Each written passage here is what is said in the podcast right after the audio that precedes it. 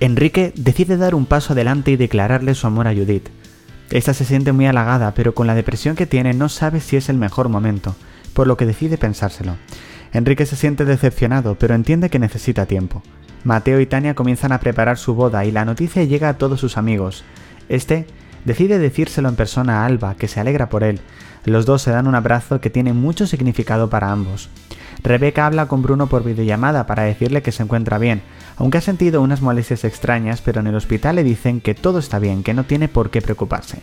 Alba recibe una llamada de Gonzalo, quiere hablar con ella. Este le dice que está apostando por la relación, pero que siente que ella se está alejando.